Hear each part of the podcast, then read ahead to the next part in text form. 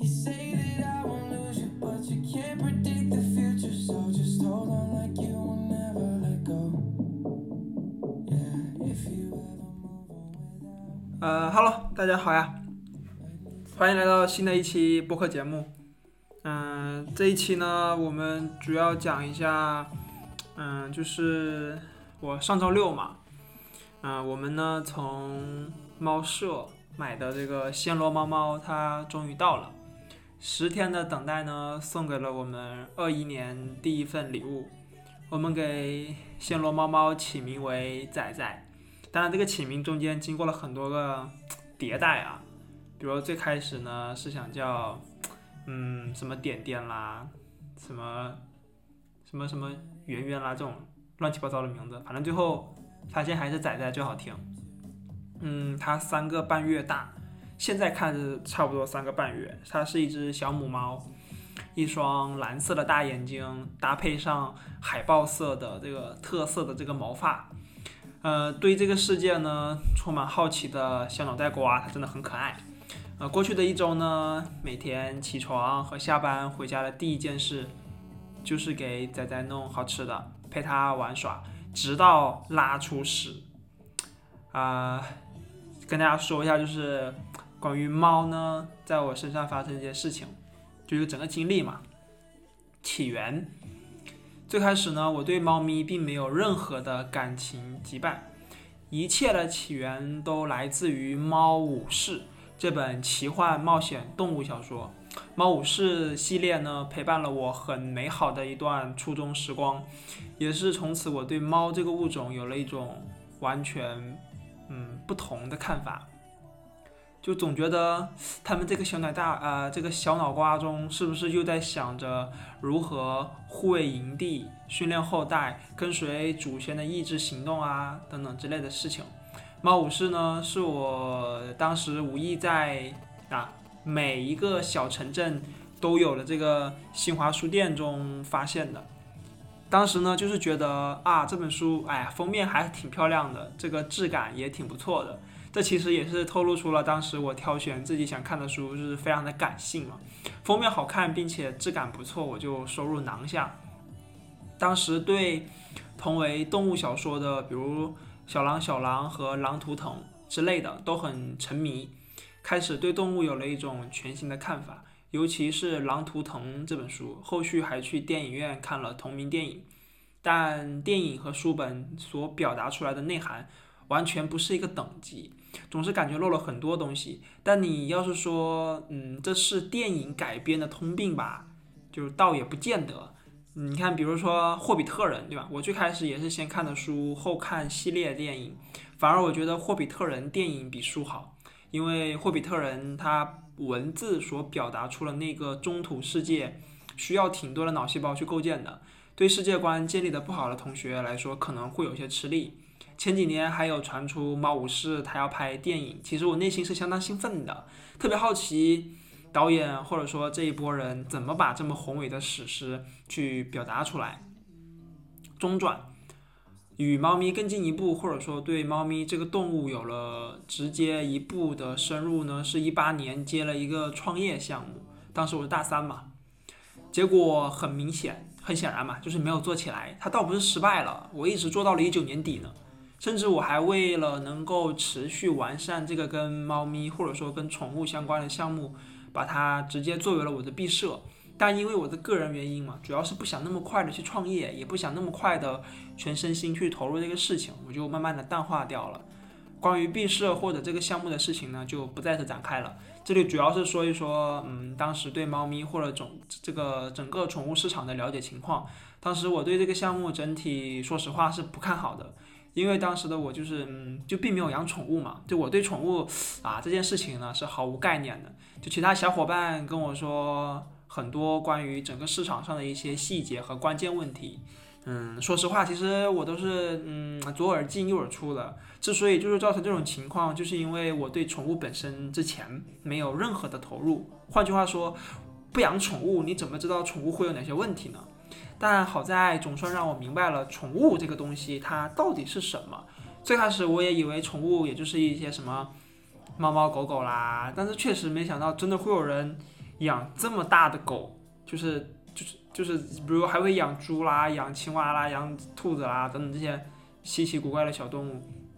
也不知道，呃，原来宠物配套相关的物品，比如说猫粮、狗粮啦，什么，比如说什么营养膏、什么罐头、猫条、猫草，还有一些比如说寄养公社。的这种地方，还有什么宠物美容啦、阉割啦，这个是不是纯种啊？哎，这个是不是有什么折耳啊？这种基因问题等等这些听都没听过的词。刚开始这些东西对于我来说，它确实很新鲜，但我还是左耳进右耳出，就是我还是 get 不到为何要关注这些问题，甚至我都很难理解为什么要有这么多的宠物医院，为什么宠物市场能有这么大，为什么大家会需要宠物，为什么一只。猫咪、狗狗、幼崽的价格可以有如此大的差距等等，所以当时的我对做这个项目其实是很抵制的，以至于后续直接转化为了就是纯粹的这个技术项目去做，这也其实会导致我很烦这件事情嘛，不会带入更多的思考进去。总的来看呢，一八一九年这两呃这两年的时间是在快速的建立起我对宠物。的全新看法，但依旧没解开很多疑惑。突发啊，突发这个阶段就很有意思了。从毕业租房开始呢，我和女票就寻思着养一只属于我们自己的小猫咪，但因为一直是因为合租的因素嘛，就迟迟未下手。去年就是二零年九月份开始搬入了一居室，整租以后呢，养猫咪这件事情呢就开始谋划起来了。甚至好几次都约见猫咪，但却担心我们养不好而放弃。但改变我们这一看法的呢，是在二零年，就是去年十二月二十四号的早上，就是平安夜的早上，就是刚洗漱完呢，女票就听见门口有猫咪叫，一开门呢，刚发现是一只白色的小猫咪，还没有等我们反应过来，对吧？嗯，它就冲进了屋子里，就我和女票都惊呆了，一时间呢，我和女票都不知道该怎么办好。就它它它一直在叫，就我以为它饿了嘛，就开始按照之前在学校里我们去喂野猫的方式喂它喝牛奶啦，喝火腿啦，但它不吃，并且还发现它好像并没有多少毛，而且身上还有好几块黄黄的圆点，我们担心是不是野猫太脏了所导致的皮肤病，但我们又就是处在一种，呃，皮亚叶里面有只猫咪闯入家中和最近疫情爆发。中的这种双重情绪中，在这种情况下呢，我们给它起名为果果，意为平安夜里的平安果。他折腾了好一会儿以后呢，哎，突然想起来，我可以给师傅打个电话问问野猫的事情怎么处理啊。后来发现，哎，我们沟通好了以后，就发现在学校北门就有一家宠物医院，我就赶紧找了个箱子，我们就把果果用一条浴巾包裹着，放进箱啊纸箱里面带走。快马加鞭地赶到医院，经过医生的一番排查呢，果果它不怕人，不是野猫，不吃东西呢，是因为早上刚吃了一堆，肚子圆鼓鼓的，没有多少毛和皮肤上有一些黄色的圆点呢，是因为上药导致的，并且因为果果的之前皮肤病挺严重的，所以把猫毛都剃了，好上药，最终医生断定果果是肯定有主人的。要么它是跑丢了，要么就是主人不想要了。但不放心，我们还是让医生对果果做了一个重点的检查，拿到对应的药后才重新带回家。但因为我们已经对猫咪很久没有接触过了，我请了半天假，女票请了一天假来看着果果。那天在公司里，其实我也没有什么心思去好好工作，心里都在想着果果，纠结它到底是主人遗弃了呢，还是自己跑丢了。也问了身边的一些同事啊，或者说同学、小伙伴之类的，遇见这种情况呢，他们会怎么去处理？但是大家给我的答案基本上都是说啊，你就自己养着吧。但我一想到如果后面是我的猫咪跑丢了，被别人捡到了，那我会怎么办呢？对方会还回来吗？等等之类的问题，他越想越多，最后还是和女票一合计，我们还是去打印一个丢猫启事。我就准备晚上下班回家呢，贴到楼道里和路口。但好在呢，晚上女票听见了，啊，有人好像在找猫。下班以后呢，我就直接把这个找猫的这个大爷领到了家里，让他把猫咪抱走。正是因为果果的突然出现呢，让我和女票原本对养一只猫咪很害怕的心态中走了出来，也就开始萌生了真正想要去养一只属于我们的猫咪。仔仔来了。在这个阶段呢，仔仔他是二零年十月十一日出生的，到今天呢是三个月零五天。当初送果果去的那家宠物医院呢，有认识卖猫咪的渠道，嗯，逛了几天，也想了几天呢，最终确定还是把仔仔拿拿下。原定呢是要等十天让做这个驱虫观察，但到了第九天的时候，我们就忍不住了，刚好是周六，急迫的想要见到仔仔。之前在网购了一堆仔仔可能需要的物品，比如说啊四层大毛笼，三套这个逗猫棒，一套巨软巨舒服的猫窝，虽然仔仔并不喜欢待在猫窝里，两套这个猫抓板和猫粮、猫粮啊、羊奶粉啊、猫条等等必需品。但令我们比较难受的是，仔仔在送来的时候发现耳朵有一点皮肤病，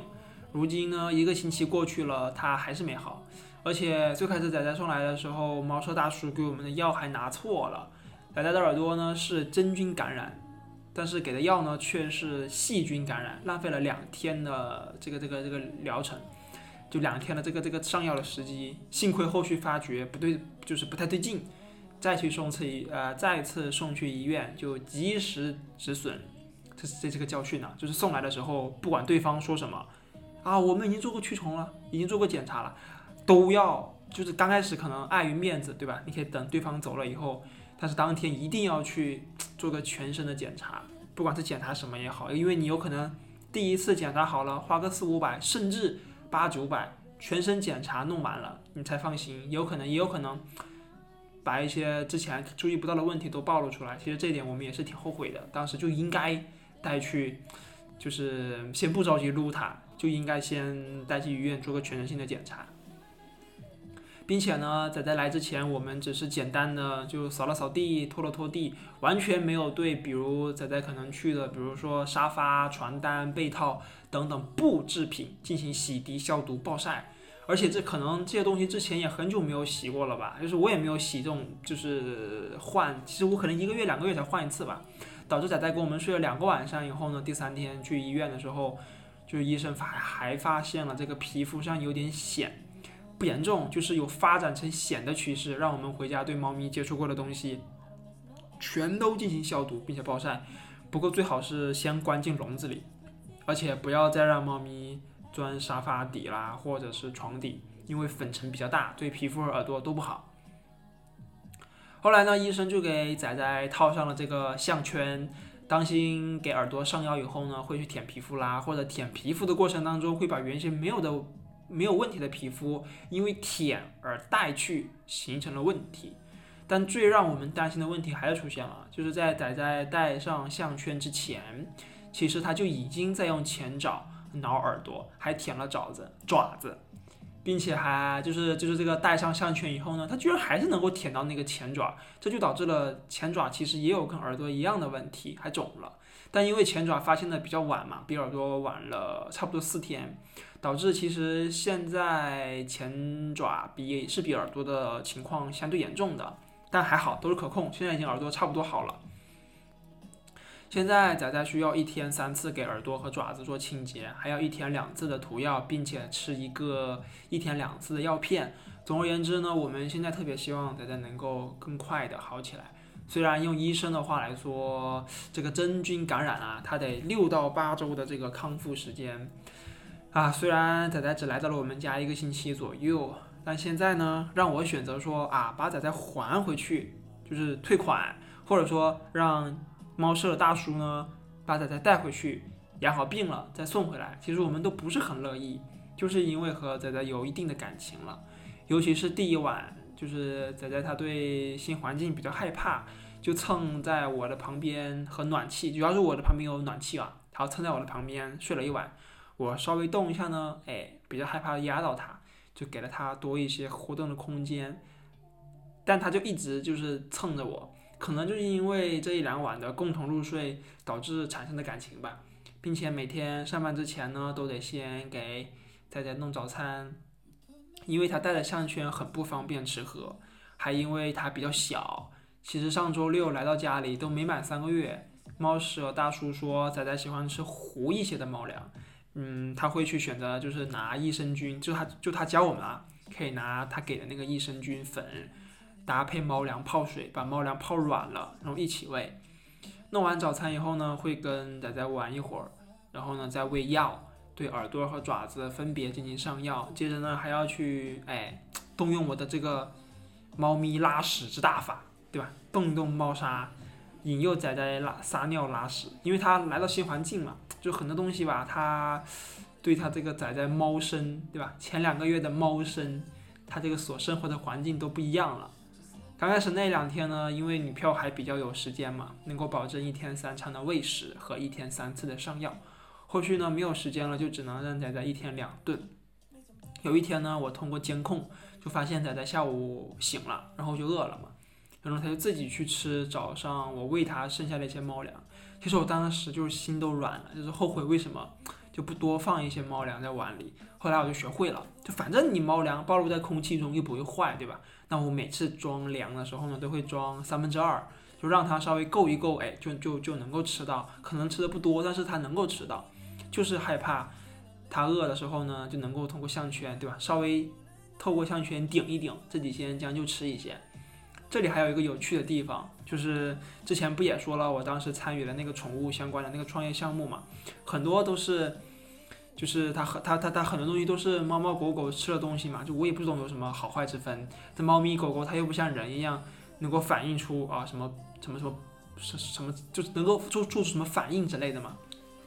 后来等我们有了仔仔以后呢，就是所有的东西都尽量挑贵的买，或者说去咨询一些前辈，让前辈们推荐。我这回呢算是明白了之前很多理解不到的东西，包括开始注意家里的这些环境卫生啊。每天早上和晚上就是开紫外线灯消毒三十分钟。每天出门之前呢，掀开窗帘，让这个阳光啊洒进房间，顺带消毒等等。之前这些完全不 care 的事情，其实还有一个比较大的改变，就是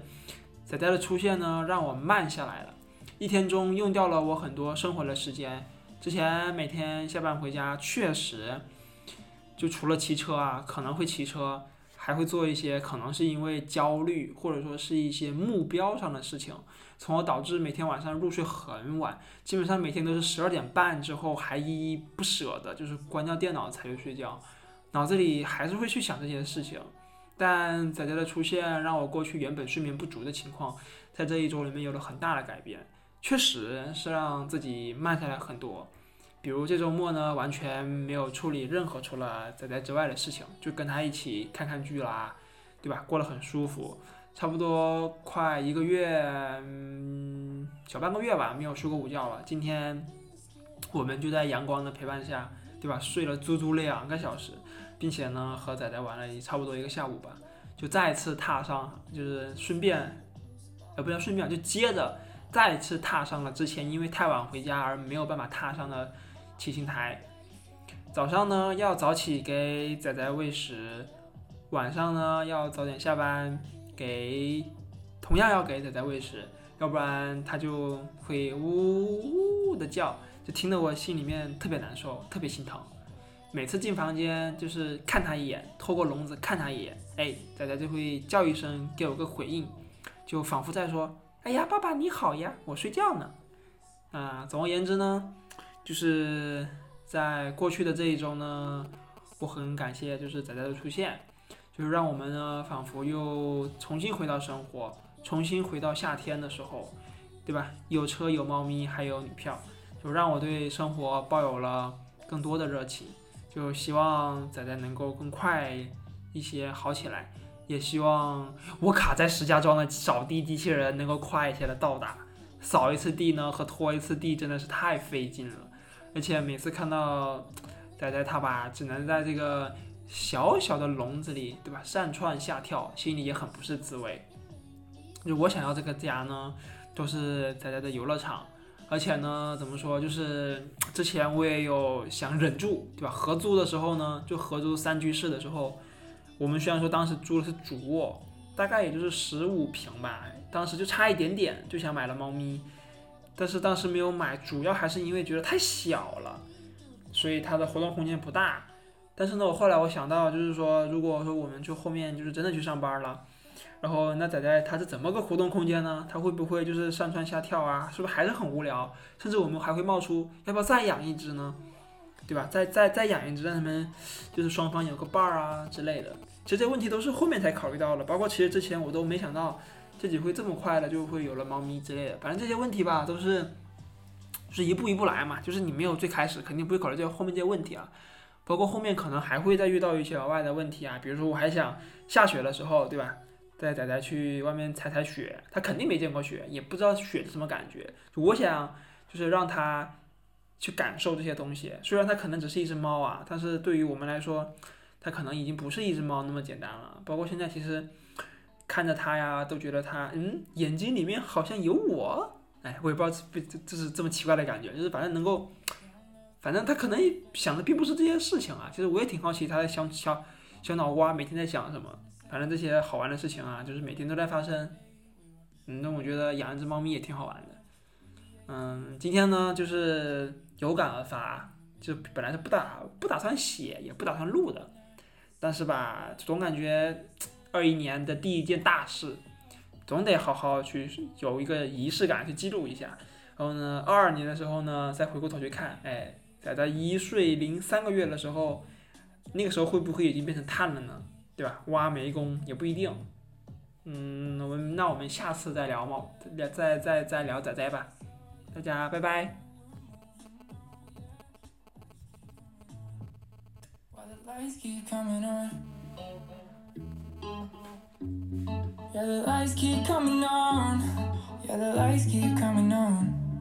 While the lights keep coming on. So close, I remember the days